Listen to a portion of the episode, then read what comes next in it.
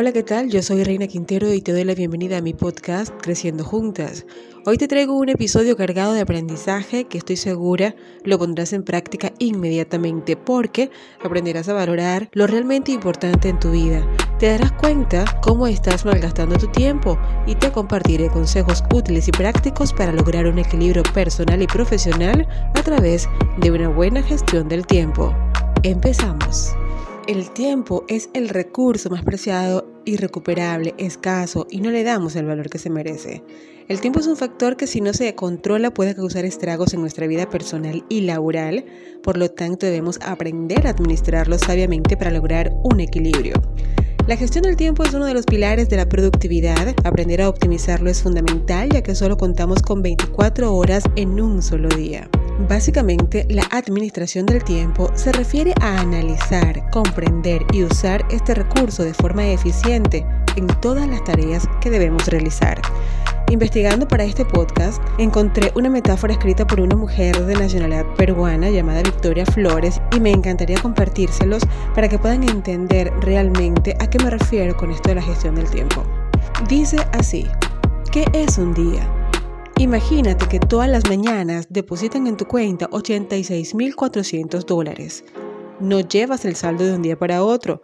Cada noche el banco hace desaparecer todo lo que queda en la cuenta y no puede ser usado al día siguiente. ¿Qué harías tú en ese caso? Estoy segura que retirarías hasta el último dólar, pues cada uno de nosotros tiene un banco así y se llama tiempo. Todas las mañanas te depositan 86.400 segundos y todas las noches desaparece como pérdida, dejando de invertir para un buen fin. No puedes llevar el saldo para otro día, no te permite tampoco transferencias. Cada día se abre una cuenta nueva de tiempo para cada uno y cada noche desaparece lo que no fue usado. Si no cumples con usar todo el depósito de tiempo que te dan durante el día, pierdes y no hay manera de retroceder. Tampoco puedes hacer retiros de tiempo a la mañana siguiente. Tienes que vivir el tiempo presente con los depósitos del día. Inviértelos para obtener el máximo rendimiento en salud, en éxito y felicidad porque el reloj no se detiene. Aprovecha el día al máximo. Es por esto que hay que darle al tiempo la importancia que se merece. Cuando entiendes esta metáfora y evalúas todo el tiempo que desperdicias sin razón aparente, empiezas a valorar aún más este recurso. Con una buena gestión del tiempo alcanzas mejores resultados, con menos esfuerzos, y logras encontrar el tan anhelado equilibrio entre la vida personal y la laboral, evitando el estrés. Cuando eres consciente de que tienes que administrar bien tu tiempo para hacer todo lo que debes hacer, pues sí te da tiempo de realizarlo. Pero saber administrar el tiempo va más allá, ya que a través de esta gestión determinas lo que es realmente importante en tu vida, dándole el valor que se merece a los hijos, a la pareja, a la familia y a ti, así como a ese proyecto que tanto deseas realizar. Cuando lo piensas así, te conviertes en una persona productiva porque sientes que tienes el control de tu vida, trabajando por lo que es importante para ti y logrando los recursos necesarios para vivir como quieres. Y empiezas a disfrutar de las cosas buenas que tiene la vida porque aprecias tanto tu presente que sabes que puedes dedicar tiempo en calidad y cantidad a ti, a todo aquello que te gusta hacer y a tus seres queridos.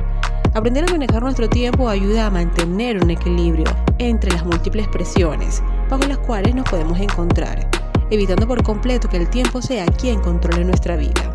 Una de las claves para obtener altos niveles de rendimiento y productividad es tener en cuenta cada minuto y aprovecharlo. Tan importante es aprovechar el tiempo como iniciar y culminar una tarea o actividad, si de verdad queremos ver los resultados que estamos esperando. Brian Tracy en su libro Trágate un sapo comentó lo siguiente. Una persona promedio que desarrolla el hábito de hacer cada prioridad y terminar rápidamente tareas importantes superará a un genio que habla mucho, hace planes maravillosos, pero consigue hacer muy poco. El punto es que el tiempo por sí solo no hace los milagros, realmente es la acción la que hace los milagros, así que puedes aprender a gestionar tu tiempo de forma efectiva, pero lo eficaz lo logras desarrollando a través de la acción esa actividad en el tiempo establecido. La gestión del tiempo a nivel personal es muy importante, pero en lo laboral es necesario para poder alcanzar altos niveles de rendimiento y productividad. Para esto debes desarrollar el hábito de empezar a hacer las tareas y terminarlas. Esa es una de las grandes claves del éxito. Todo lo que empieces, termínalo y durante el proceso debes distribuir tu tiempo de la mejor manera bajo estándares de excelencia. Es decir, no hacerlo por salir del paso. Hay que dejar la mediocridad mental y empezar a dar todo y más para que los resultados sean los que realmente estamos esperando. Y tú me dirás, ok Reina, ¿y esto cómo lo logro? Ok, busca papel y lápiz para que empieces a apuntar. Primero, debes enfocarte en lo realmente importante. ¿Y cómo determinas si una tarea o actividad es realmente importante? Pues analizando lo siguiente. Debes preguntarte a ti misma, ¿afectará positiva o negativamente esta actividad a mi trabajo o algún proyecto? ¿Afectará mi vida personal en el sentido de que si no hago esto en este momento, tendré que llevarme a casa el trabajo y sacrificar el tiempo de calidad y cantidad que voy a darle a mi familia? Si la respuesta es sí, para ambas preguntas, esta tarea es muy importante y requiere tu atención, tu tiempo y tu energía. Segundo, si tienes muchas tareas importantes, enlístalas por orden de prioridades, aplicando la ley de Pareto 80-20, que manifiesta que el 80% de nuestros resultados depende del 20% de nuestro trabajo. Esto quiere decir que entre muchas tareas con cara de importantes, una será la más importante de todas, porque su desempeño te dará el 80% de los resultados esperados. Así que por allí es que debes empezar. Además, si le pones tiempo a desarrollar esa actividad, por ejemplo, en una hora o en dos, te vas a enfocar de tal manera que la vas a terminar realmente. Tercero, haz las pequeñas acciones en el momento y nunca dejes para después. La gran mayoría de las veces dejamos la cama desarreglada cuando nos levantamos. No lavamos los platos cuando los ensuciamos, no recogemos la ropa cuando nos cambiamos y la lanzamos en ese rincón tan particular de nuestra habitación, acumulándose todas estas actividades e inundándonos en un mar de desorden. Para que esto no pase, toma acción inmediata de esas cosas que parecen insignificantes pero que te roban tiempo y energía. Es decir, ensucia los platos porque tuviste que almorzar, que comer, entonces inmediatamente vas y los lavas, los guardas y queda la cocina totalmente impecable. En la mañana te levantas de tu cama, la arreglas de una vez y vas a empezar a ver orden dentro de tu habitación y dentro de tu vida, logrando tener pues mucho más efectividad y control de tu tiempo. Cuarto, Organiza tu día con todas las tareas. Antes de iniciar el día o desde la noche anterior, planifica todo lo que debas realizar. Anota todo y luego vas escogiendo lo más importante, lo menos importante, lo que ni siquiera es importante y así sucesivamente, para que tengas una ruta a seguir en tu banco del presente, donde solamente te dan 24 horas de tiempo sin devolución ni transferencia. Además, organizar tu día el día anterior te permite controlar tu futuro y aprovecharlo al máximo. Quinto, haz las tareas más tediosas, complicadas o importantes a primera hora del día.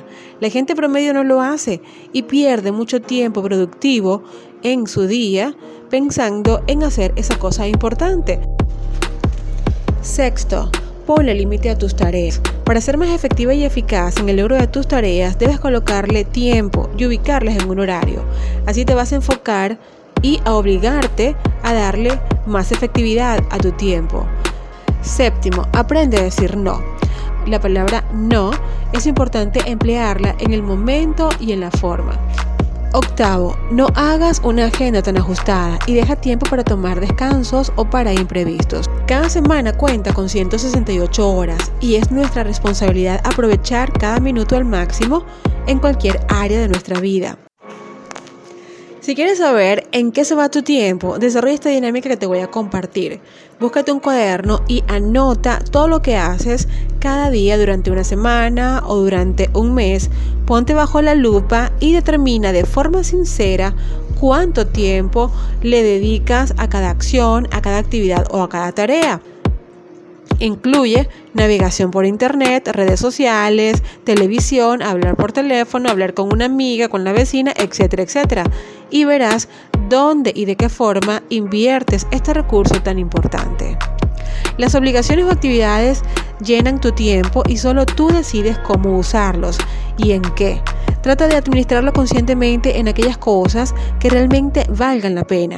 No sea que te llenes de tantas tareas y al final pasan los días, los meses, los años y te das cuenta que no has hecho nada importante que realmente valga la pena en tu vida. Al principio no es fácil hacer una eficiente gestión de nuestro tiempo y mucho menos cuando estamos acostumbrados a hacer multitareas nosotras solas sin buscar ayuda en nadie.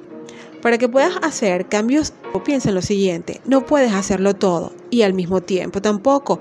Debes aprender a delegar para que te puedas enfocar en lo realmente importante en tu vida.